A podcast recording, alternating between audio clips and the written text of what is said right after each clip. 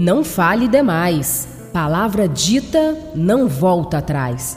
Algumas pessoas pagaram caro na vida por palavras que disseram de graça e sem pensar. Saiba calar-se. Se não aprender a controlar a sua língua, você sempre correrá o risco de se arrepender de alguma coisa que disse, mesmo sem intenção de ofender alguém. Evite fofocas, disse-me-disse. Isso não eleva ninguém. Jesus uma vez disse: Por tuas palavras serás salvo, e por tuas palavras serás condenado.